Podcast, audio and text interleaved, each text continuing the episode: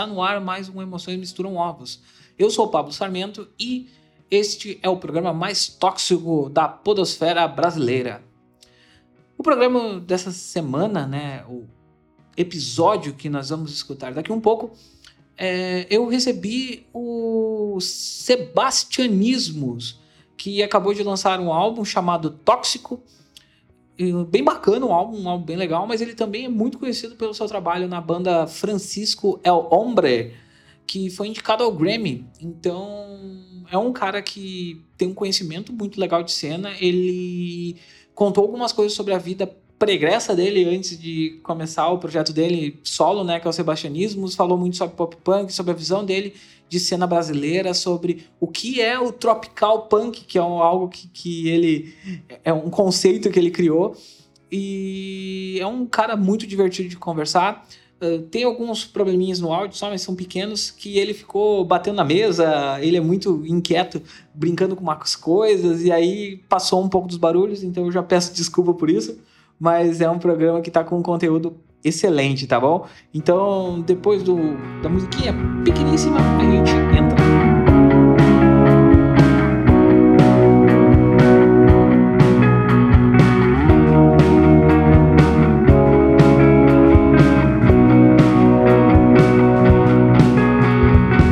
Estamos começando mais um Emo Entrevista e dessa vez eu tô recebendo um cara muito legal aqui no, no, nosso, no nosso cantinho. Um cara que me surpreendeu demais quando eu ouvi o seu álbum e, e quando eu ouvi o álbum anterior e quando eu vi o trabalho dele anterior a esses álbuns, que é isso muito legal. Uh, eu estou recebendo aqui hoje o grande Sebastian Piracés Ugarte, ou também conhecido como Sebastianismos, né? Que é um homem que acabou de lançar um disco pop punk legal pra caramba, uh, chamado Tóxico, que, assim, quando saiu, me pegou de surpresa exatamente por ele conseguir soar nostálgico e atual ao mesmo tempo. E isso eu achei incrível. Tem um clipe maravilhoso dele tocando bateria, baixo, guitarra rosa, um moicano do tamanho do mundo, assim, é, é muito bacana. Seba, dá um uh! oi pra galera aí, por favor. E aí, galera? Ô, oh, velho, obrigado por me convidar, obrigado por me receber e por fazer essa introdução tão carinhosa. É, tô, tô aqui preocupado, na verdade, se meu som vai estar tá bom para todo mundo, que eu tô morando agora no centrão de Salvador, e aqui hoje tá um dia movimentado, de quinta-feira até domingo começa a ecoar o arrocha aqui na quebrada. E então, se o arrocha invadir o microfone, é, estejam avisados. Não, né? O arrocha aqui seria a melhor coisa que poderia acontecer, porque né? faz total sentido com a tua música. Porque tu consegue botar de tudo nela, cara. É muito louco. é isso, isso é mais ou menos o conceito que eu tenho trabalhado, que eu chamo de tropical punk, né? Que é, eu cresci, eu sou mexicano, de pai chileno, sou brasileiro, é, sou latino-americano, é, cresci nessa mistura que é o pop latino-americano dos anos 90, dos anos 2000, é, misturado com uma adolescência completamente mergulhada na contracultura, no punk rock, na, no, no questionamento do sistema, na, no emo. Ainda que quando o emo começou a repercutir nas rádios, eu comecei a ser, não querer ser reconhecido como, como, uma, como emo, porque eu era contra tudo que fosse moda. Enfim, e aí eu tive muita dificuldade de entender é, qual era minha tribo, né? Uma palavra já tão cringe já. É, porque quando eu falava que eu gostava de punk rock, parecia que não podia gostar de outra coisa que não fosse punk rock nos nichos que eu circulava. E a verdade é que aqui na minha casa ecoa todo dia a rocha, reggaeton, punk rock, funk, cumbia e, e essa mistura completamente tropical punk, né? Um punk dos trópicos, popular. Cara, tu acabou de responder a, a, a minha última pergunta do, da, da pauta, mas isso foi excelente, porque faz total sentido com a introdução. e, e, e vai ao encontro da pergunta, da, da pergunta que eu ia fazer, né? Tipo, de onde surgiu essa vontade de fugir da musicalidade do, do Francisco El Hombre, que hoje é feita no sebastianismo? Para quem não sabe, esse homem maravilhoso tem uma banda muito conceituada chamada Francisco El Hombre, que foi indicado ao Grammy, e o cara é fodão, assim. Vocês, ah, ele tá tocando pra pancada. Não, esse cara é muito maior do que vocês pensam do que ele é, assim, tipo, Oxi. dentro da cena. E aproveita e fala aí de onde, fugi, de onde surgiu essa ideia, assim, tipo, cara, vou fazer um bagulho diferente aqui, porque o primeiro disco do Sebastian Mills é uma coisa, o segundo é outra totalmente diferente. Não que o primeiro não seja uma coisa que tem a ver com, com o segundo, mas o primeiro é um rolê, o segundo é outro. De onde saiu essa, essa pira, assim, de fugir do, do teu projeto principal? É, bom, eu acho que para entender é, o som que eu faço hoje, tem, é, é, completamente interligado com a Francisco Elombre, que é completamente interligado no, de como eu comecei a fazer música. É, quando eu cheguei no Brasil, eu me sentia muito deslocado, é, não gostava do meu, da minha escola, não gostava das pessoas que eu conhecia. Eu tinha muito a adolescência misturada com crise de identidade, misturada com estar num país novo e desconhecer tudo, desconhecer a língua, me deixou muito muito perdido e me encontrei na casa de um vizinho que andava de skate e ouvia punk rock. É, o skate eu sempre andei, mas hoje eu me consagro como o pior skatista do mundo. Adoro andar, sou horrível, mas adoro andar. Mas já a música, eu comecei a ouvir essa música rápida, é, nervosa, é, que que expurgava as ansiedades. E, e quando eu tinha 14 anos, eu comecei a conhecer pessoas que queriam fazer esse tipo de música, tal como eu. É, pessoas de outras escolas, pessoas de outros nichos. E comecei a matar aula para fugir da escola, para ir procurar os bares da contracultura do interior de São Paulo. Então, a primeira vez que eu toquei num bar foi quando eu tinha 14 anos. Cheguei entre dois, duas bandas de punk rock. Entrei lá no portão com as minhas baquetas, guitarra, baixo, meus amigos, e pedi, perguntei se eu podia tocar três músicas entre as bandas. E a galera deixou. Não sei como, tinha, a gente tinha 14 anos e era tudo um bando de gente tatuada, bebendo, moicanos, festando, né? Festa de punk. Mas a gente tocou três músicas, a galera pirou. Lembro que toquei uma do Rancid, uma do NoFX e uma autoral. É, e desde então eu faço de tudo para estar tá nesse universo do punk rock, né? Desse, da contracultura, que é onde eu me sinto bem, onde me, é, onde, onde me sinto em casa. Porém, é, depois de vários anos cultivando esse nicho, eu comecei a perceber que nesse nicho do punk rock, do emo, do hardcore dos anos 2000, onde eu era muito pirralhinho, tô falando, eu tinha 15 anos, com gente que tinha a idade que eu tenho hoje, né? É, eu comecei a perceber que tinha muitas incoerências, né? As pessoas cantavam rebeldias, mas cantavam rebeldias em inglês. As pessoas diziam que acolhiam os esquisitos, mas os esquisitos muito eram majoritariamente, muito majoritariamente todos brancos, homens é, héteros, cis, né? eu comecei a perceber que esse nicho que me acolheu, na verdade, era extremamente tóxico para pessoas que não fossem como eu. E eu comecei a achar isso doente, comecei a achar isso errado e comecei a pegar ranço dessa cena de rock e de hardcore e de punk rock. E, portanto, decidi começar do zero e isso foi a Francisco. A Francisco Elombre é uma banda que todos os membros vêm desse mesmo cenário de punk rock, de hardcore, de música é, contrassistêmica, é, dos bares do interior de São Paulo e a gente entendeu que tava algo tinha algo muito errado nessa cena e o melhor jeito de aprender a era era ir para rua. Então a Francisco Lombre começou como uma banda que passava o chapéu na rua, que tocava na rua, porque a gente queria procurar outras cenas, né?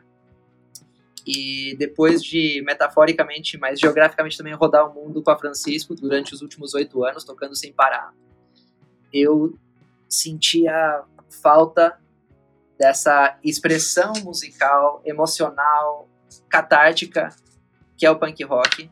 É, tava isso mal resolvido dentro de mim, uma parte tão importante para mim. E eu tive uma conversa muito importante que eu gosto sempre muito de destacar com o Rodrigo Lima, do Dead Fish, vocalista do Dead Fish, onde a primeira vez que eu toquei com ele, Dead Fish e Francisco Lombre, no aeroporto de Manaus, se eu não me engano, eu falei para ele, ô oh, Rodrigo, primeiro show na minha vida que eu vi foi do Dead Fish. Eu, o punk rock me formou, mas eu tenho muito ranço dessa cena por tal e tal e tal motivo. E aí ele me respondeu algo que transformou completamente minha visão. Ele falou, rapaz, é... depois de tocar 30 anos numa banda, você não faz parte da cena, você é a cena. E se a cena tá tóxica, se a cena tá zoada, é, cabe a nós transformar ela.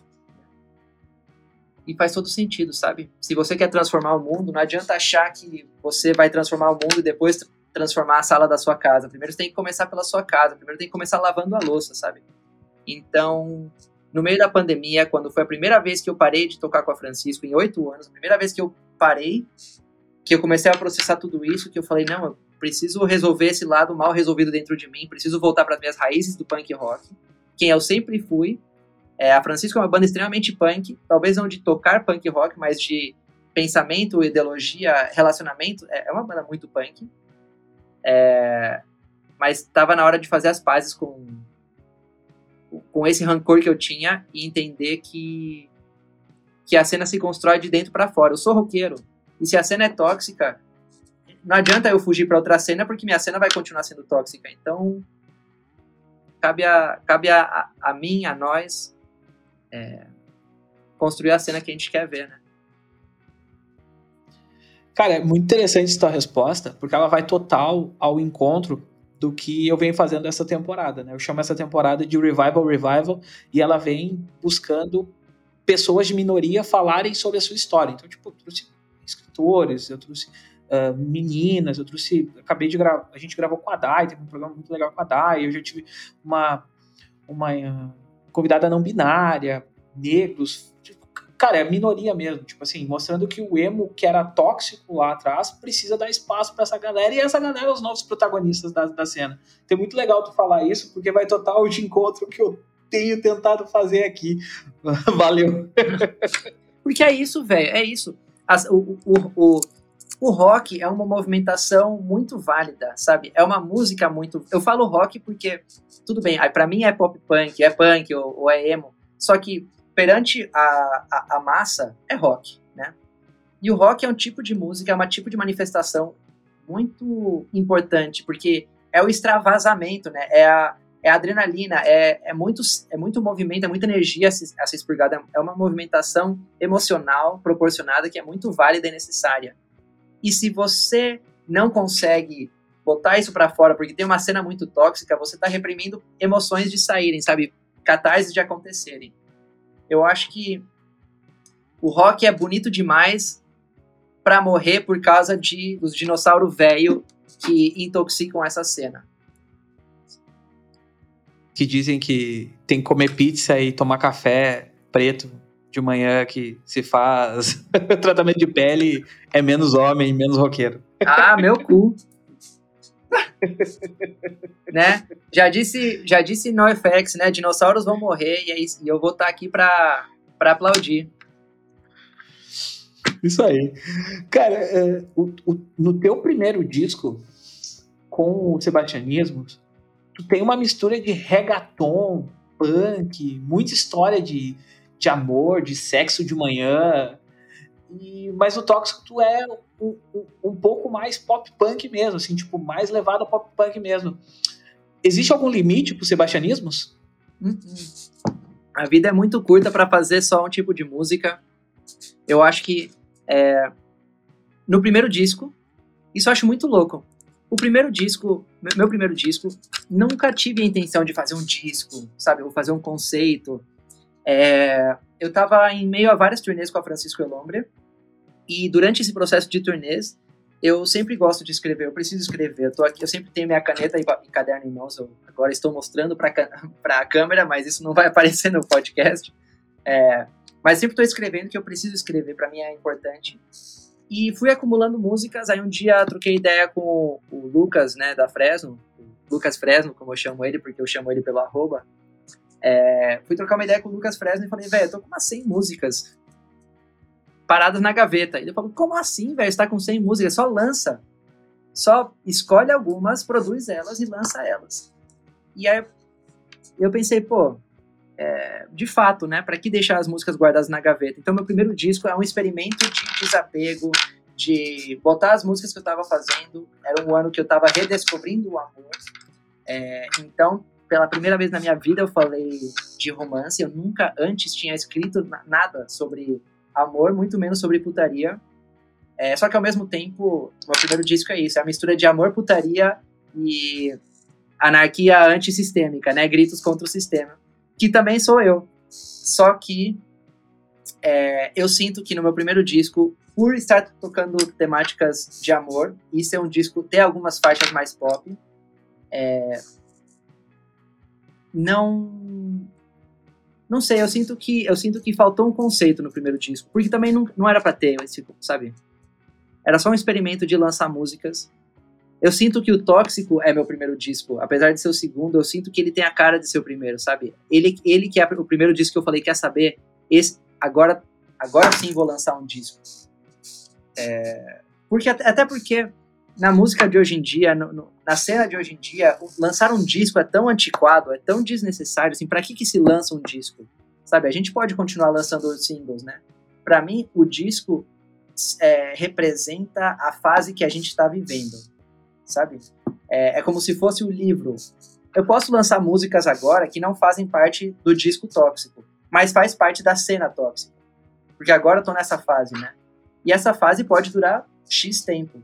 E eu só vou lançar um disco quando eu sentir que tá no momento de eu entrar numa nova fase, sabe? É... Legal. Bem, bem legal isso. É, vai eu gosto muito dessa, dessa parada do disco, tá? Porque eu sou. Eu, eu viro e mexo, eu falo isso aqui. Eu sou uma pessoa que gosta de ouvir conceitos. Então, tipo, o disco para mim não é um conceito. Tu vai lançar um single, dois, três singles. para mim eu posso até escutar, posso até não gostar. Mas eu vou acabar escutando o disco e vou querer entender qual é a ideia. Porque tem vezes que tu larga, larga um single, tipo, que tu largou cicatrizes. Cara, adorei a música. Mas, tipo, no álbum, ela faz outro sentido dentro do, do, do, do pensamento que tu tá criando ali. Então, é, é isso que eu gosto no, no, no rolê, assim, tipo, da ideia do, do, do álbum. Uh, e agora falando em Tóxico, né? O que me chamou a atenção no Tóxico foi que ele tem uma sonoridade bastante sólida, mas ele foge daquele pop punk convencional conhecido pelo tom humorístico. E sendo em algum ponto mais punk do que pop. Como foi para você se aventurar nessa forma de composição? Até a gente já tinha comentado um pouco dessas piadas de pinto que faltou. É. Velho, então, eu. É, eu, eu, eu. Eu acho que eu tava numa fase um pouco meio pesadona. Acho que não, com certeza, né? Tô, tô falando isso. Todo mundo. É. Eu, eu gosto de falar que esse é um disco pandêmico. É um disco pandêmico porque é feito em pandemia e é fruto dos sentimentos provocados pela pandemia. Quem não surtou pelo menos uma vez na pandemia deve estar tá louco da cabeça, porque a quantidade de estresse, a, a, os, o, para mim que eu vivo do palco, estar fora do palco, as questões financeiras, as questões sociais, mais de meio milhão de pessoas é, falecidas, por, sabe?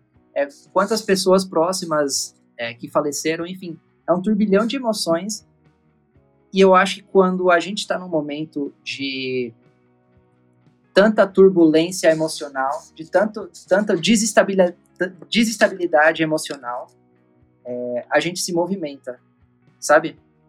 Eu fui profundamente, estou ainda profundamente desestabilizado pela pandemia, mudou completamente meu, minha dinâmica, minha vida e, e, todo esse movimento me fez refletir muito. Me fez, pela primeira vez, foi que eu processei o que, que é estar na estrada. Por toda a minha vida, os últimos 10 anos de vida, tem sido na estrada, é, sem parar nunca.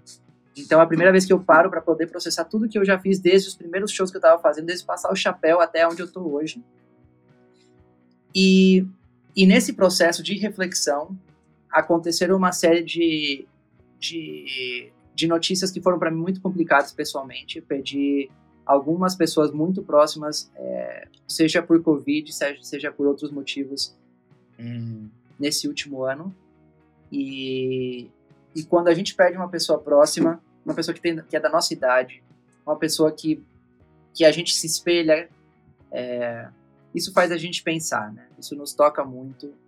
É, eu confesso que quando eu recebo uma notícia muito pesada, eu não consigo tanto chorar na hora. Eu falo para todo mundo que eu choro mais, é mais fácil eu chorar de felicidade do que de tristeza, porque a tristeza me pega de um jeito que eu não consigo explicar imediatamente e eu preciso passar pelo processo terapêutico de vomitar os pensamentos é, no papel com a caneta e experimentar esses, essas escritas com a guitarra e, e é no processo terapêutico de criar músicas a partir desse, desse sentimento que eu começo a entender os sentimentos que eu vou pensando. Né?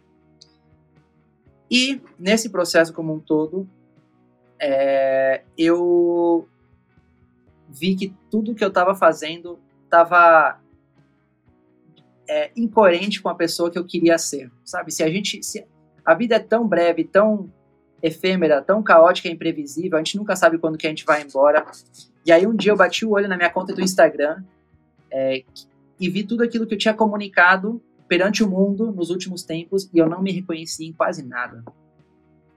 Eu falei, tá tudo, tá tudo errado aqui tô tomando decisões influenciadas por um sistema que eu não acredito, tô tomando, tô tendo ideias que não são necessariamente o que eu, o que eu sou em essência. Eu acho que a pandemia é, e todas essas turbulências emocionais me deu a oportunidade de refletir sobre as decisões que eu estava tomando no meio de uma vida meio rockstarista, sabe, que eu estava tendo que te coloca em lugares muito confortáveis, te infla muito o ego, te, te faz flertar com coisas que você não flertaria é, assim, em termos de valores mesmo, sabe? É, e aí, em todo esse processo, eu deletei numa tentativa de suicídio pós-contemporâneo, deletei tudo que eu tinha postado no Instagram, deletei tudo que eu tinha nas redes sociais, e falei, vou começar do zero. Peguei papel e caneta, comecei a escrever. E durante um mês eu escrevi o dia todo, das sete da manhã até meia-noite, sem parar, sem parar. Escrevi umas 30, 35 músicas, das quais algumas estão na gaveta, algumas algum dia talvez vão sair. Mas dessas 12 eu juntei e eu falei, isso aqui, isso aqui é sou eu. E isso aqui para mim é, a palavra que define como eu me sinto, como eu vejo o mundo, a palavra que é mais constante no meu vocabulário é tóxico. Porque a gente vive um mundo tóxico, emaranhado por relações pessoais, sociais, de trabalho extremamente tóxicas. E, e porque a primeira coisa que a gente tem que fazer para consertar uma parada tóxica é evidenciar que a parada tá tóxica. É isso? Liguei o modo monólogo. Deu uma volta assim, fez um. Tipo. Filosofou, que né, a galera fala. hashtag filosofou. Foi mal, liguei, liguei o modo monólogo aqui. É lá, não, não. Eu tento, eu tento desafiar o meu entrevistado. então demorou, demorou. Então tô, tô, tô à vontade, então. Cara, quando eu escutei Tóxico a primeira vez, eu já tinha até comentado, eu senti que ele tinha algo diferente, exatamente porque ele soa atual e soa nostálgico ao mesmo tempo. Ao que tu atribui isso? Porque o disco tem trap, tem batida eletrônica, tem scratch, mas tem muita guitarra, tem muito baixo, tem muita bateria. Isso eu achei do caralho. É, uma das coisas muito interessantes da, da pandemia é que. Não, não vou dizer da pandemia, mas eu acho que foi aflorado sim pela pandemia.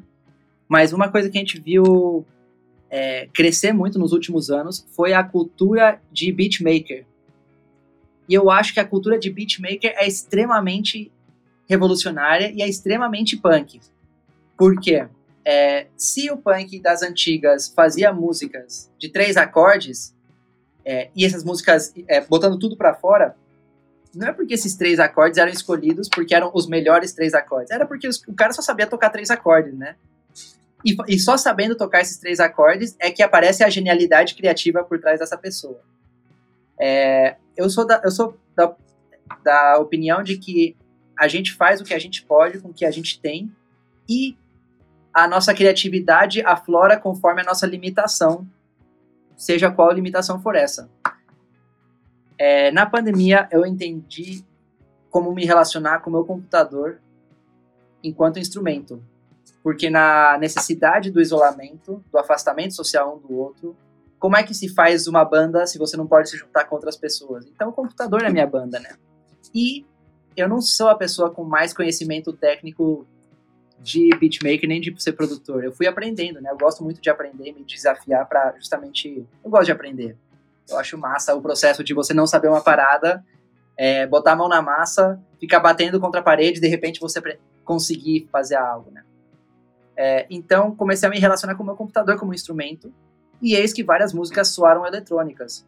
Porém, ao mesmo tempo, é, é, ao mesmo tempo eu nunca eu sou uma pessoa muito coletivista, eu não eu gosto de fazer música sozinho, mas ao mesmo tempo é muito bom poder celebrar a música com pessoas que você ama, que você admira. Então, para quase todas as músicas eu conseguia imaginar, nossa, essa é a cara de tal pessoa, essa é a cara de tal pessoa, eu precisava tocar essa música com isso aqui. É, então, eventualmente, conforme a gente foi entendendo um pouco mais como funcionava a pandemia, a gente foi me encontrando com algumas pessoas e e cada um foi gravando sua participação, né? É, tem Helena Papini no baixo, que também toca na Francisco, Andrei Kozirev, que também toca na Francisco, toca guitarra, tem, é, enfim, todas as participações que eu boto fé que a gente vai conversar em breve. É, tem o Pindé na bateria, que é um puta de um baterista, tem o Carlos Fermentão na guitarra, assim, tem várias pessoas que eu admiro muito, é, cuja energia eu precisava sentir nesse disco, sabe? Porém, ao mesmo tempo, mantive também muito do que eu criei aqui no meu computadorzinho e no meu estúdio aqui de casa. E esse, inclusive esse estúdio que você está vendo agora, que os, quem está ouvindo esse podcast não vai conseguir ver, mas é, esse estúdio eu construí como parte de construção do disco. É, eu nunca, nunca não, não sou a pessoa que sabe gravar, nem sabe produzir, mas é isso, a gente faz o que a gente pode com o que a gente tem, a gente aprende no processo. Então eu falei, quer saber? Primeiro processo é, vou aprender a construir estúdio. Pesquisei, estudei e aqui comprei madeira, comprei lã de rocha, comprei tecido, eu mesmo que montei esses painéis, eu mesmo que armei esse estúdio, eu mesmo que colei essas espumas nos lugares então, é, arranjei um microfone condensador que eu podia comprar, é, peguei um dos mais baratos, mas que é um custo-benefício excelente, é, enfim, fui me munindo das formas, da, daquilo que eu podia ter acesso, né? E estudando. E, e, e eu acho que a materialização desse estúdio, a, materializa, a materialização física desse estúdio, se deu ao mesmo tempo que eu estava materializando as músicas. Então, à medida que esse estúdio ia acontecendo, as músicas iam saindo, sabe? Ah, legal. O, já, agora tu já pode também participar do dos Irmãos à Obra construindo o estúdio pra galera. Pô, velho, pior que sim, eu, eu, eu adoro essas coisas. Eu adoro. É, a galera fala que eu sou meio. Meteu, Meteu um reality show. É. Uh, Sebastianismos constrói seu estúdio. E aí tu vai pros lugares construir estúdio pra galera. Imagina só que triste.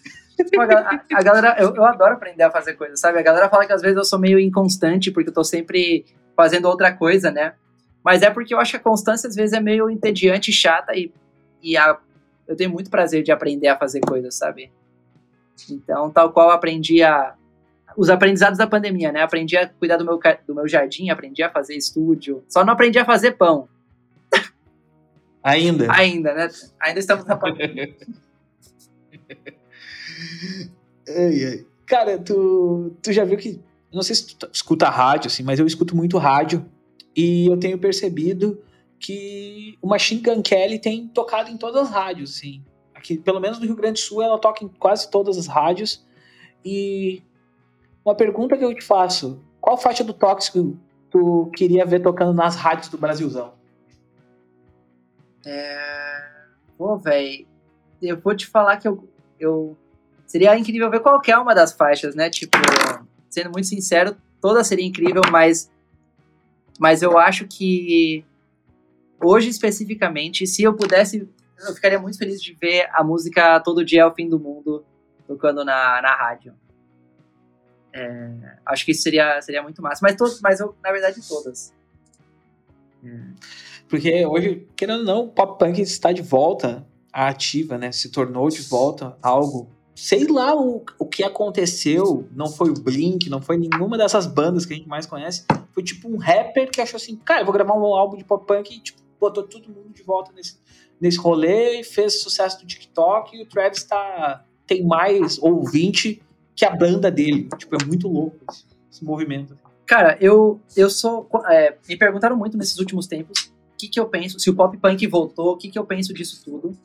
E eu acho que, às vezes, eu dou uma resposta que não é a resposta que a galera gosta, mas é o que eu acredito, então eu prefiro dar essa resposta, né?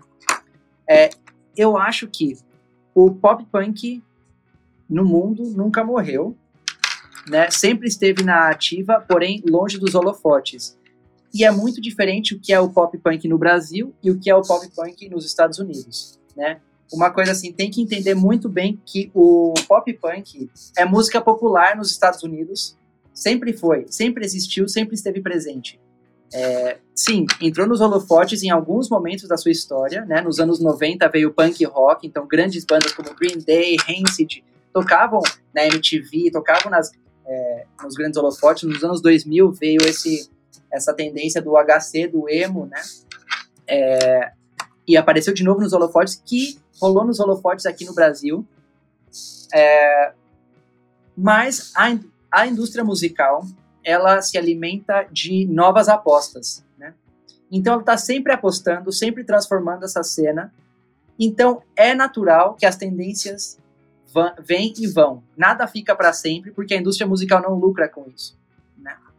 Então o que a gente está vendo agora é que o pop punk e o emo voltou a ser interessante para a indústria musical. A gente não vê necessariamente que é um movimento que vem de baixo para cima. É um movimento que vem de cima para baixo, porque entendendo que o pop punk continua se movimentando no mundo todo, porém está fora dos holofotes, é agora que as pessoas com dinheiro que falam, hum, agora se meu artista fizesse algo de pop, de pop punk seria interessante. Por quê?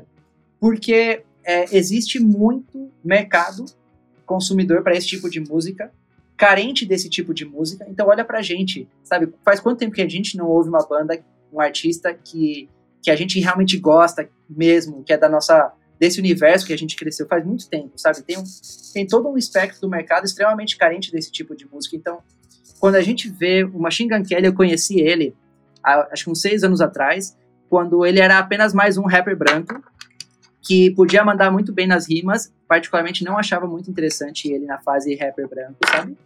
É, eu, ele vi que ele se popularizou mundialmente quando ele lançou um diss contra o Eminem, e o Eminem lançou um diss contra ele. Isso realmente deu uma turbinada nele.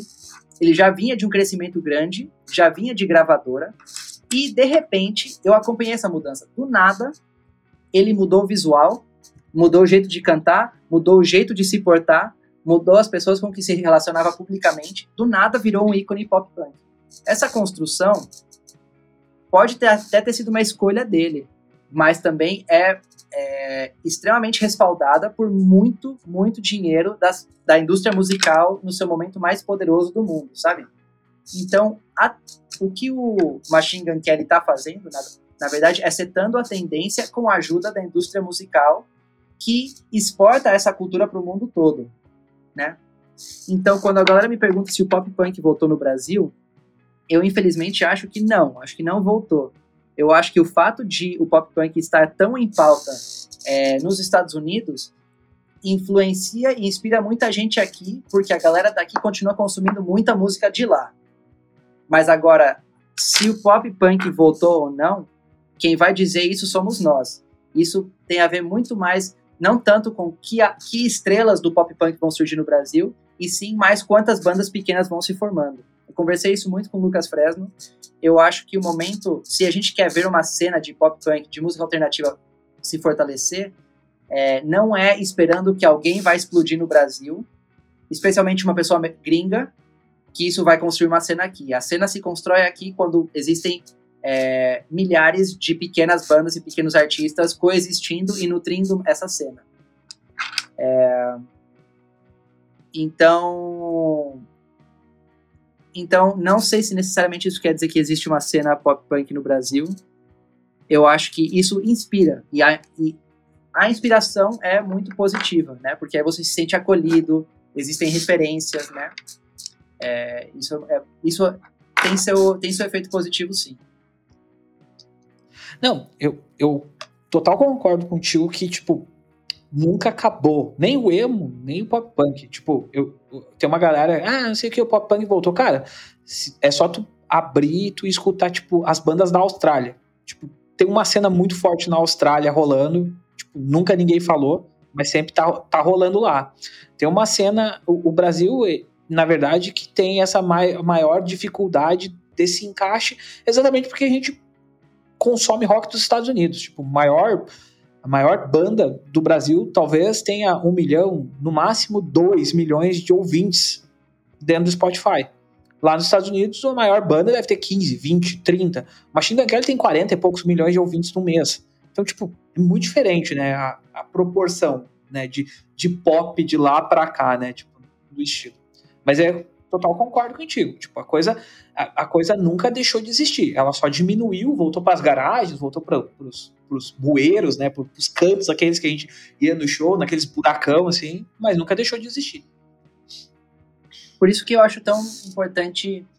Eu, por isso, quando eu penso assim sobre essa cena, é, uma, uma cena pop punk, eu não me apego tanto à palavra pop punk. Eu me apego mais à palavra cena, sabe? O Brasil, em suas diversas realidades, é, tem uma densidade, uma diversidade de artistas alternativos que que não necessariamente são representados pelo pop punk, mas podem coexistir com essa cena, eu acho que eu sou eu apesar de não ser, não saber se existe uma cena pop punk forte no Brasil ou haverá uma cena pop punk, eu acredito muito numa cena de música independente, sabe? Uma cena de música independente que pode que mistura desde artistas de reggaeton até artistas emo, de artistas de é, samba até artistas de rock, sabe? Uh, eu acho que o Brasil não é os Estados Unidos. Por isso que eu, isso vem parte do meu manifesto Tropical Punk, sabe? Uh, no, nesse disco tu tem algumas participações bem interessantes assim no dentro dele, né? Tu tem o Daniel Weskler, tu tem o Badawi, tu tem o Lucas, tu tem a Malfeitona e o Faustino Beats. Como foram as distinções e semelhanças para trabalhar com esse time aí? É... Bom, eu queria muito poder incluir pessoas. Queria muita participação de pessoas que, que fizeram parte de uma, um momento tão formativo da minha vida, sabe? A primeira banda, meu primeiro contato com música brasileira, chegando no Brasil, a primeira banda que me tocou foi CPM 22, sabe? Então, poder fazer música com a voz que marcou minha chegada no Brasil, que transformou esse momento da minha vida, seria um sonho, né? É, e, e, o mesmo para Dani, né? O que foi o NX0 na minha formação e o que foi a, é, o, a Fresno na minha formação.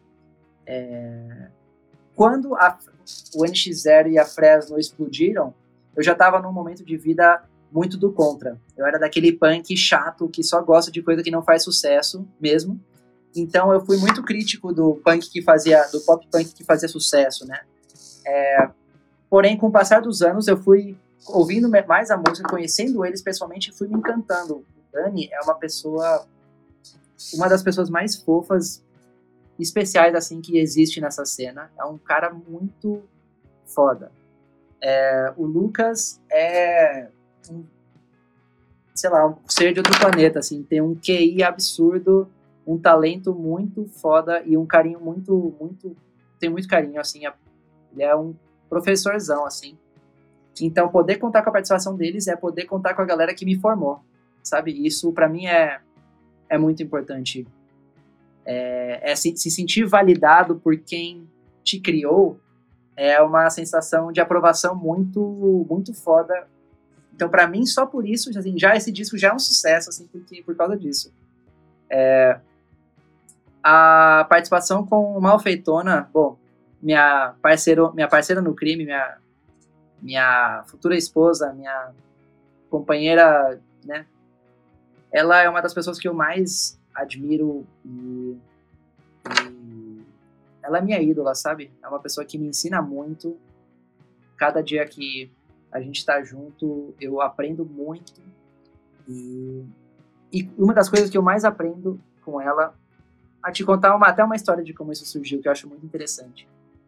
Quando começou a pandemia, é, eu estava vindo de um momento muito exausto, muito show. Nos últimos 10 anos eu não, não parei, foram tudo de estrada, então eu estava exausto, estressado, deprimido. E quando começou a pandemia, eu fiquei muitos meses sem conseguir cantar. Eu não consegui cantar, inclusive eu publiquei nas redes, na metade do ano passado, as minhas tentativas de voltar a cantar. É, porque eu queria deixar público esse movimento, né? Para que todo mundo, para que quem se sentisse com vergonha ou medo de se é, expor artisticamente, que tivesse essa coragem. E quem me apoiou muito foi Ellen, malfeitona, né? Ela que me deu muita força de poder voltar a cantar e sempre me incentivou muito. Não apenas esteve presente, mas foi ativamente uma, uma pessoa que realmente abriu minhas asas quando eu não tinha força de abrir as asas e me empurrou para frente quando eu não tinha força de ir para frente. E é uma pessoa que é revolucionária no que é a arte, né? Ela que é conhecida pelas suas tatuagens mal feitas, que na verdade são extremamente muito bem feitas, mas um traço que é anti-arte. E, e essa pessoa que tanto me inspira, que tanto me, me, me incentiva, e que tanto é a incorporação de que é a, não existe regra para arte, que tudo existe existe arte, existe padrão, sabe? Você estar no padrão estético, tanto vocal, por exemplo, de cantar, quanto de desenhar, não quer dizer que isso é arte, sabe? É... E aí, eis que eu começo a perceber que eu acho que, que ela tinha muitas travas, muitas dificuldades de cantar. E eu acho que o sonho dela, o sonho dela, não sei se o sonho dela nunca foi ser tatuadora. Eu acho que o sonho dela era ser rockstar. E quando ela era, era mais novinha, ela tinha várias, cantava em várias bandas, só que é, algumas experiências deixaram ela tão abalada, sem autoestima, completamente desestimulada de perseguir esse, esse, essa trajetória. Então, comecei a convidar ela para cantar comigo e no começo ela não conseguia cantar, no começo ela, sei lá, chorava e desabafava e, e não conseguia cantar, era uma trava, era uma, um ponto muito fraco na vida dela para ela, mas eu, eu sabia que ela queria superar isso.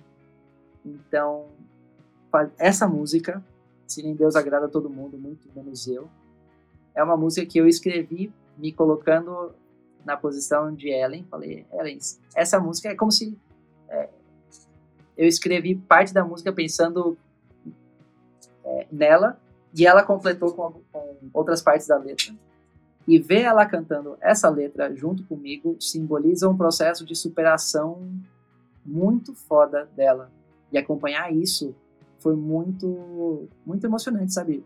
Acompanhar a pessoa que você mais ama, que você mais admira, superando um desafio da porra que doía nela até onde está agora, inspirando tantas pessoas, eu entro no celular, abro o Instagram e tem pessoas me tagueando no Stories, é, porque é, cantando essa música, fazendo algo que, que, que tinha largado faz tempo, sei lá, hoje eu postei e vi uma menina falando assim, eu estava sem coragem de dançar e botei essa música e decidi postar esse vídeo porque essa música me deu essa, a coragem de poder dançar na frente de vocês, por exemplo, sabe? É, enfim, então eu fico muito emocionado com essa participação. E por último, a participação de Faustino Beats. Faustino é um produtor daqui de Salvador. É, eu queria muito botar a gente daqui de Salvador para participar do disco. Estou aqui morando faz dois anos. Me mudei logo antes da pandemia acontecer. Minha ideia, vindo aqui em Salvador, é que eu ia chegar e conhecer todo mundo e socializar com todo mundo e fazer vários amigos, mas enfim, veio a pandemia e isso limitou as, a quantidade de pessoas que eu, conheci, que eu conheci. Mas uma das pessoas que eu conheci foi Faustino, foi uma pessoa extremamente carinhosa comigo, sempre muito apoiador, muito parceiro e muito talentoso. Então, é isso, simboliza, é, é, ele acaba representando essa, essa nova fase da minha vida solteropolitana.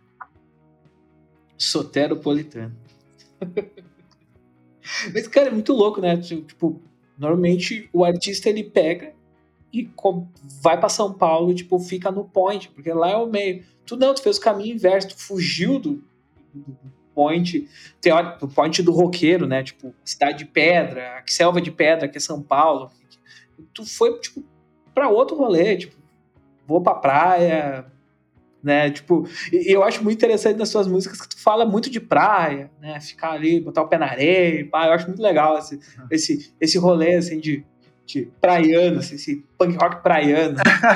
é o punk tropical, né? É, é o punk tropical. É isso, velho. Eu, eu adoro isso, assim, colar numa, colar numa praia popular zona, sabe? Aquela farofagem, tá ecoando o pagodão, a rocha, e tá lá Ellen e eu, os góticos, no meio da praia. Acho sensacional. Sinto muito. é isso que eu gosto. Que maravilha. Cara, é, numa, na, as tuas composições elas falam muito sobre cidade, sociedade, amizade, né? Mas também sobre radioatividade. O que é uma cidade radioativa? É...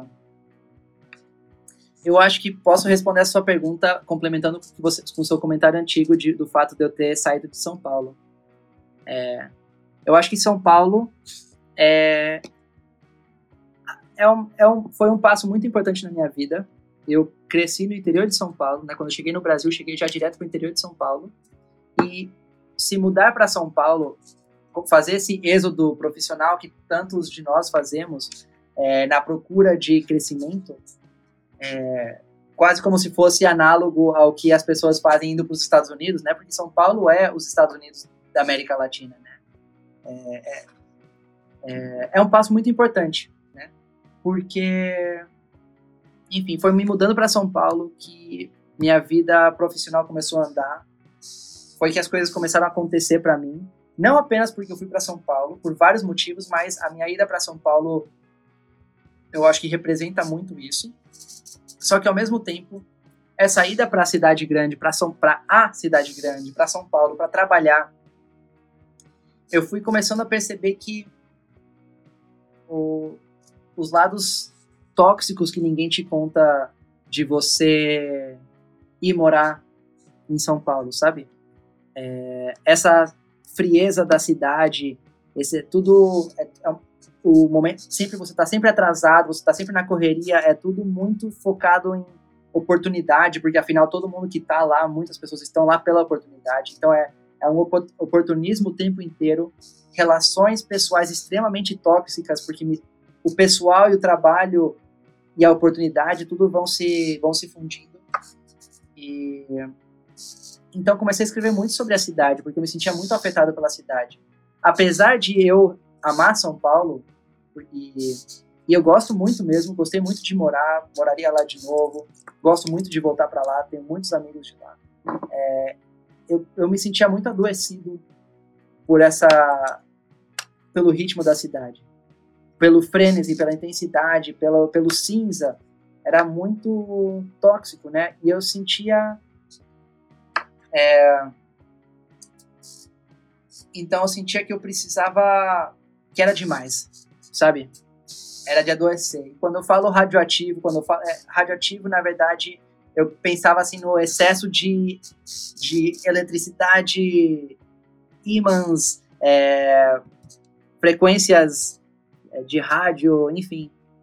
A cidade e, e, as suas antenas, sabe? Eu tô, eu tô falando isso e, e, enquanto isso eu mentalizo a imagem das várias antenas que existem no centro de São Paulo, uma se emaranhando na outra e como isso espalha eu não acredito que necessariamente as radiofrequências nos façam ficar doentes, mas a, o, o raio de contágio dessas radiofrequências como metáfora da toxicidade das, de uma cidade fundamentada em relações de trabalho extremamente problemáticas, né? É... Então eu precisava ter um respiro dessa, dessa realidade, porque eu sentia que eu estava sendo engolida pelas escolhas que a gente faz, sabe? em São Paulo, morando em São Paulo, a, a água começou a bater na bunda muito rápido e querendo ou não, essa isso me fez começar a tomar escolhas que, ao mesmo tempo que me abriram muitas portas, também me deixaram muito. É, me deixou muito intoxicado, né? Então eu tive que sair de lá. Eu também sou uma pessoa. Eu, eu sou meio nomádico, né? Desde, desde pequeno, desde que eu nasci, eu nunca morei mais do que dois, três anos numa mesma cidade. É, mais do que um ano, às vezes, em muitos casos. Então, então, além de tudo isso, também existe o desejo de estar em constante movimento geográfico, porque eu acho que a vida é muito curta para morar numa cidade só. É, eu gosto de eu gosto de, desse movimento, né? Então, tô aqui em Salvador, né? Já faz dois anos que eu tô aqui em Salvador, mas eu converso com Ellen, assim, já, já pensa onde vai ser o próximo destino, sabe? Eu sonho muito em voltar para o México. É, sonho, eu gosto muito dessa de, de não estar fixado em nenhum lugar, porque é, é nesse nomadismo que a gente nunca tá é, parado, sabe? A gente aprende, a gente cresce, o tempo passa de uma forma diferente. Para mim, isso tem a ver com o estilo de vida que eu, que eu escolhi, sabe? De estar constantemente na estrada. E isso para mim é, é, é, o estilo de vida que eu quero, que eu, que eu, que eu sou e que eu quero manter para sempre, sabe? Bacana. Quando tu vier pro sul aí, pode me chamar aí que a gente bate um papo. Bora, velho. Vamos Comer um churrasco. bora, velho. Eu adoro. Eu, todas as minhas experiências no Rio Grande do Sul foram muito massas. É um estado que me, é. me acolheu muito desde sempre. É, muito mesmo. Em todas as cidades. Já passei, já toquei em vários interiores do Rio Grande do Sul. É, em Porto Alegre mil vezes. E, e é sempre, eu sempre adoro é... Inclusive, adoro comer. adoro, adoro a experiência gastronômica que é o Rio Grande do Sul. Ah, cara, eu, eu tava, tava conversando esses dias com, com a galera no, no Twitter. No Twitter não, tava falando no. É, no Twitter. E eu tava conversando com o Koala, né, da, da Reitinha. Eu disse pra ele assim: ah, cara. Uh, ele perguntou assim: ah, eu quero comer uma pizza não sei o que. Eu disse, cara, aqui tem uma pizza de batata frita com filé. E ele, não, tá brincando comigo. Eu disse, não, tem uma gauchinha ainda. Como assim gauchinha? O que, que é? Eu disse, ah, é bacon, milho e tomate. Ele, não, próxima vez que eu for pro sul, tu vai comprar essa pizza, nós vamos comer junto. Ah, ah eu quero, velho, eu quero. Quantos, quantos, quantos X a gente já não comeu de madrugada andando pelas ruas de Porto Alegre? É, tudo pelo social, né? Não, cara, eu moro na cidade, eu moro na, na capital oficial do X do Rio Grande do Sul, que é Canoas, que é do lado de Porto Alegre, ah, tipo assim, é 20 quilômetros ali, bem pertinho, assim, sabe? E eu moro na capital, e, tipo, na esquina da minha casa tem um dos melhores X do Rio Grande do Sul, assim, tipo, na esquina de casa. Ah. Então, quando a galera quiser me visitar, gastronomia é comigo.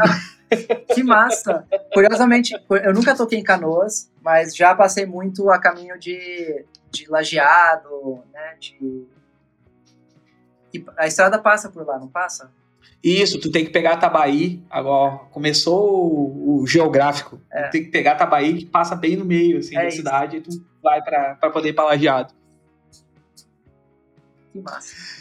Então vamos lá para a próxima. Uh, cara, tem uma recorrente nesse podcast, na verdade, são dois temas recorrentes. Um é o Revival Revival, falando sobre as minorias, e o outro tema recorrente é o Brazilian Emo, que nada mais é do que eu tentando criar ou desenhar um cenário em que a gente diga qual a singularidade, se existe alguma singularidade no emo, no pop punk, no hardcore que a gente faz aqui. Eu acho que tô baita de uma pessoa para me falar um pouco sobre isso, para dizer se tu, o que tu pensa sobre é, esse nosso estilo que parece ser tão único e bater de uma forma tão diferente, assim, tipo. Eu acho que é difícil responder essa pergunta aqui, porque eu, eu acho que o Brasil é um universo com manifestações muito ricas e muito diferentes, né? Eu vejo que existe, por um lado, existe uma escola de, de punk rock combativo, né? Contestatário, é, quase agressivo em suas letras, né? É, eu lembro, penso muito, por exemplo, no Dead Fish, penso muito na, na antiga Blind Pigs, né, que é uma banda que me inspirava muito. É, por outro lado, eu penso também que existem bandas com melodias extremamente densas, é, musicalidades extremamente trabalhadas, por exemplo, que é a Fresno, como, sabe, como...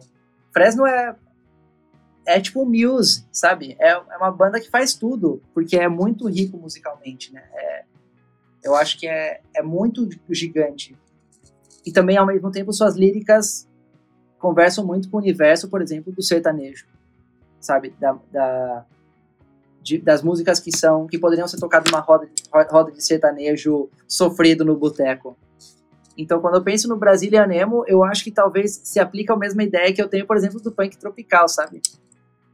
Porque existe tantas tantas particularidades, existem bandas de rock que, que absorvem elementos é, musicais é, regionais, por exemplo, mas ao mesmo tempo é, existe a, a, o gingado da poesia e da fala que é muito particular.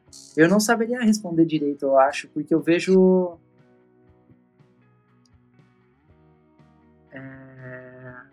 porque porque eu acho que eu vejo manifestações muito diferentes em vários nichos. O Brasília Nemo é um é um não um subgrupo, é um grupo gigantesco de música, sabe? É, que, que comporta tanto as músicas politizadas, até as músicas mais românticas, até as músicas que também não se dizem ser nem emo nem pop punk, mas poderiam ser tocadas nesse, nesse universo, sabe? Eu acho, por exemplo, é, Baiana System é uma banda extremamente punk, sabe? É,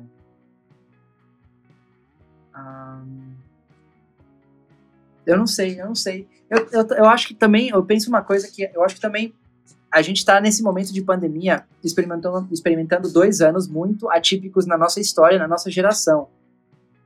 Então, a gente. Quando a gente fala que a gente vê uma cena, o que, que quer dizer ver uma cena se é uma cena que está acontecendo dentro de casa, né? É uma cena que é intermediada pelas redes sociais. E não toda banda e não todo artista gosta de usar, sabe usar ou quer usar as redes sociais. As redes sociais não entregam tudo. Sabe, uma das coisas que eu, que eu senti é que nessa pandemia muitas bandas muito ativas desapareceram. Não porque estejam inativas, ou porque não estejam trabalhando, ou porque não estejam tão ativas quanto antes. É que elas não estão ativas através dessa plataforma que é, intermedia toda a nossa, nossa comunicação. E, portanto, passam desapercebidas, né? É, então, eu acho que o que a gente está vivendo agora é um momento de muita especulação de como será a cena, entendendo que a cena é mais aquilo que a gente vê nas redes sociais e misturados com um desejo de superação desse momento histórico, é, é, superação através da, da música, da arte, né? E, e, no e falando sobre, por exemplo, do nicho que a gente está falando especificamente, quem é do pop punk, quem é do emo, especialmente com essa inspiração norte-americana, é, nos deixa muito especulativos e sonhadores com a volta, a superação da pandemia com uma chuva de banda de emo e uma cena de pop punk muito movimentada, sabe? É, é uma cena que, que trabalha junto, né? Uhum. Vai ver todo mundo tocando junto no mesmo rolê. É. Eu, eu sonho nesse momento. Na música, hoje eu não quero ver ninguém. Você fala sobre se desconectar do mundo real. Que você acha que a sociedade está precisando assistir um desenho e se desligar da realidade. É aquela coisa meio Matrix? Rapaz, é, eu. Tem dias que a gente acorda meio introspectivo, né? E, e aí tem dias assim que você acorda e você acorda, você olha pro seu celular e você vê 99 mais notificações. E aí você fala, meu Deus do céu, tá. Eu não, não aguento mais. Hoje, juro, a, a música. É, a música. Eu escrevi a música porque eu sentei na frente do, da, do meu caderno, na verdade, era do computador, do caderno. E eu pensei, velho, hoje eu não quero ver ninguém. Quero ficar trancado no meu quarto, fumando maconha, assistindo Rick e Morty até, eu, até o dia passar e eu, sei lá, até amanhã chegar.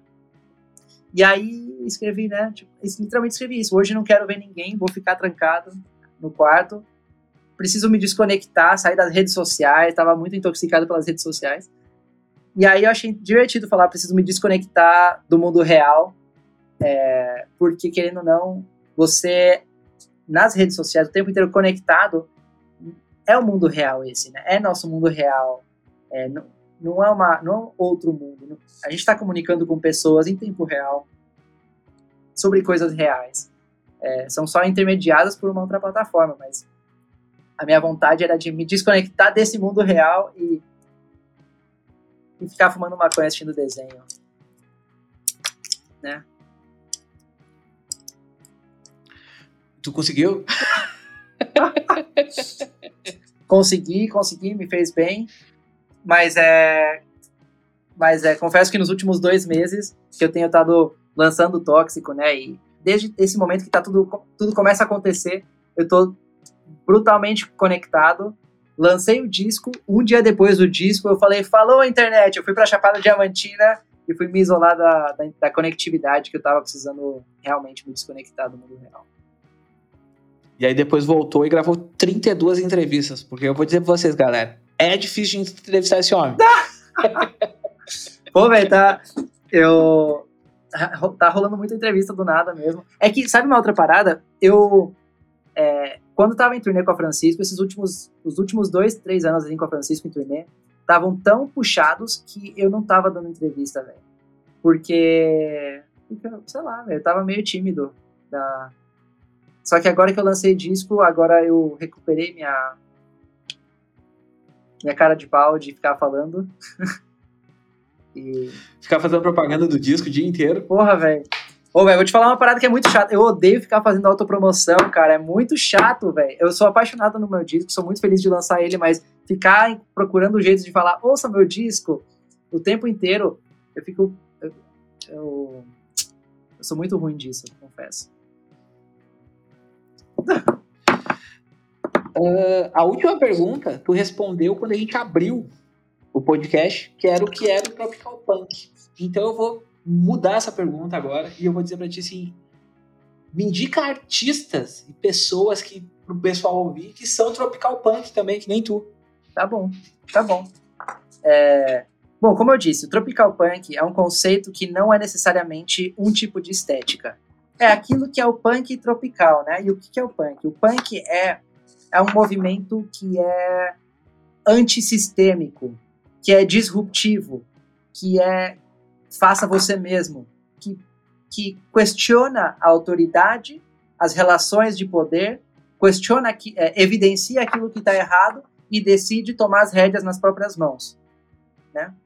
Se a gente entende o punk enquanto isso, e a gente procura as manifestações tropicais desse punk, eu diria eu acho que Baiana System, Francisco Elombre, é, Brasa, é, eu acho que são bandas extremamente tropical punk, sabe? Eu acho que, por exemplo, o, eu, eu gosto muito de Terno Rei, então é, os últimos lançamentos estão incríveis. É, eu acho que a Dai é totalmente tropical punk, sabe? É, eu. Deixa eu pensar. Ah, eu acho que, apesar de não tocar punk rock, é, eu acho, por exemplo, eu, eu gosto muito, vou aproveitar esse momento para chamar atenção para os projetos que estão derivando da Francisco Elombre, né? Porque a Francisco Elombre, nesse momento, tem aflorado muitos projetos individuais que são incríveis, né? Então, nessa mesma cena tá Baby, que é o projeto do meu irmão Mateu com o Luê, é, que é pop putaria pegação, mas é tudo feito faça você mesmo, sabe? E de, de forma, de uma forma muito massa, é muito punk. É, tem o projeto solo de Jus Traçacapa, Lazuli, que canta na Francisco que também é, que é uma onda muito mais brasilidades espiritualizada, porém muito punk, muito faça você mesmo, muito disruptivo, de uma forma extrema, extremamente acalentadora, né? Porque a voz dela é acalentadora. É... Essas são as bandas que eu estou pensando agora. É... Me pegou de surpresa isso. Mas é. Ah, viu? Viu? Viu? Viu? Viu como é? Viu? Mas é porque é isso, velho. Eu acho que é isso. Quando, quando eu vejo assim, por exemplo, quando eu vejo o que é o punk, isso, isso, sei lá, 10 anos atrás, eu fui fazer uma turnê com minha ex-banda punk nos Estados Unidos. Eu passei lá, toquei 30 shows lá na gringa. E conheci, é, conheci pessoalmente várias cenas de punk norte-americanas. E eu entendi que o, o punk não é a, o tipo de música, é a atitude que se tem. E para você ser um músico independente no Brasil e tá lançando sua música, apesar dos, do, dos constantes cortes à verba por parte do governo, apesar da dificuldade, se você tá lançando música independente, você tem um espírito muito punk, sabe? Então eu vejo uma molecada novinha lançando uns trap e para mim isso é muito punk, isso também se enquadra perfeitamente no, que seria o punk tropical, sabe? Então, para mim, o punk tropical engloba a cena que coexiste com a gente, a cena que a gente vê, os músicos que a gente gosta, que estão na correria, que fazem acontecer.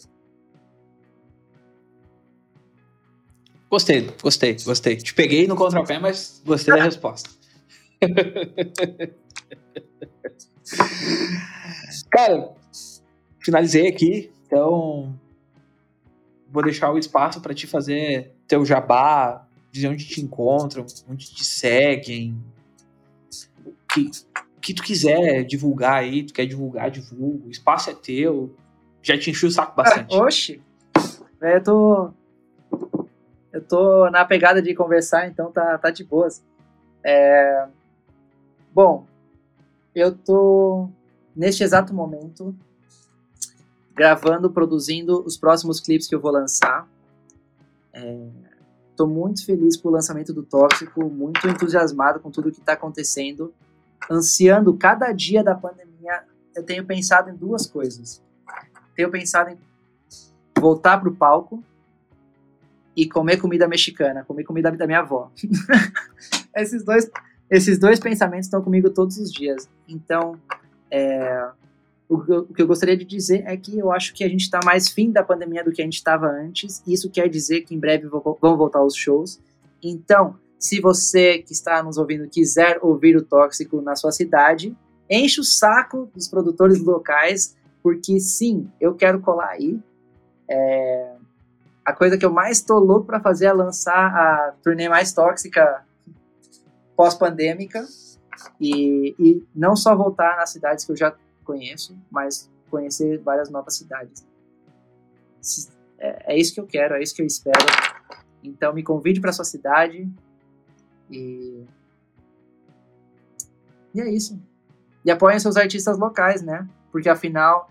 É... Ah, isso é uma coisa que, que eu tava conversando ontem em outra entrevista que eu fiz. Que a gente acha que pós-pandemia vai estar tá tudo liberado, vai voltar festivais, vai tudo acontecer, mas querendo ou não, nesse momento de pandemia, boa parte das casas de show que fomentam cenas alternativas, independentes, fecharam. Aqui, por exemplo, em Salvador, fecharam todas. Então não tem, por exemplo, tem, tem muita, muitas bandas que pararam, né, que tiveram que se dedicar a outras coisas por causa das dificuldades enfrentadas na pandemia muitos espaços fecharam, muitos festivais que estão quebrados, então não conseguem fazer festivais com grandes é, investimentos, né? Eu acho que para a gente recuperar uma movimentação de cena, a gente tem que pensar pequeno e não pensar grande. E pensar pequeno é pensar em fortalecer cada uma das cenas que, que existem nas nossas cidades, no nosso bairro, sabe?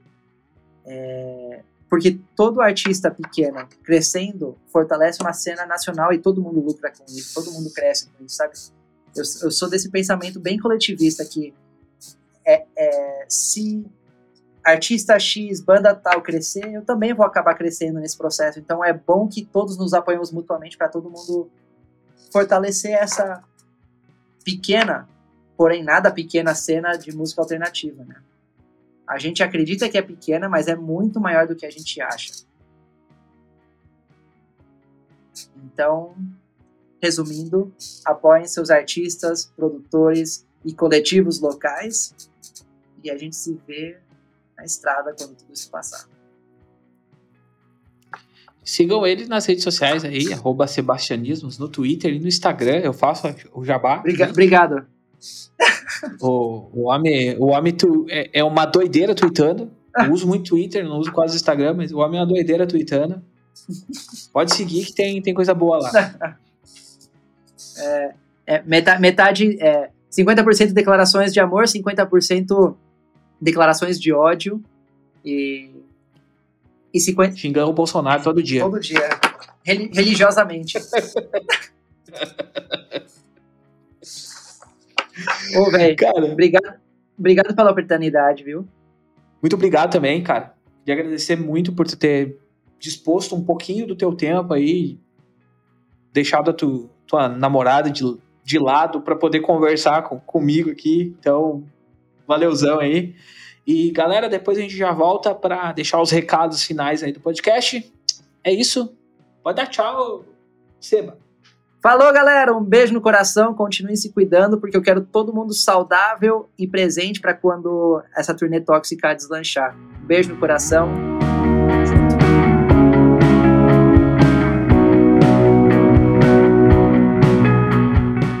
Vocês acabaram de escutar esse programa maravilhoso com, com o Seba. Ele é um cara lindo, só que tenho a agradecer a ele por ter me cedido um pouco de tempo. E eu já peço para vocês, sigam-me nas redes sociais, arroba no Twitter e no Instagram.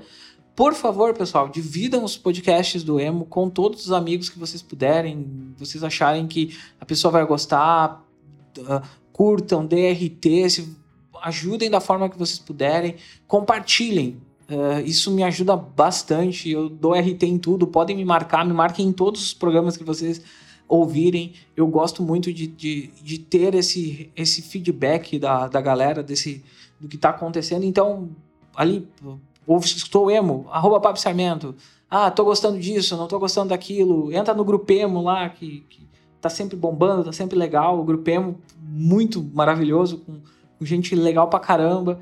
Uh, escutem as playlists que eu fiz, eu fiz algumas playlists, tem playlist legal para um caramba, cara. Então escutem essas playlists. É, e sigam o, o Matheus Graminha, o nosso produtor, né, no arroba Eco e Abismo, no Twitter. E sigam o Daniel Souza, que fez as capas desses programas e está lançando vários gibis e tem que pagar uh, comida para quatro filhos. Então, comida não, pastéis. Então, comprem seus prints, suas artes e os é isso, galera. Estamos rumando para a última parte do emo, né, dessa temporada. Eu espero que vocês que estejam escutando estejam gostando. E a gente está batendo alguns recordes de público, então eu fico muito feliz com isso. A gente é pequenininho, mas a gente é limpinho e a gente está aqui fazendo o nosso melhor sempre.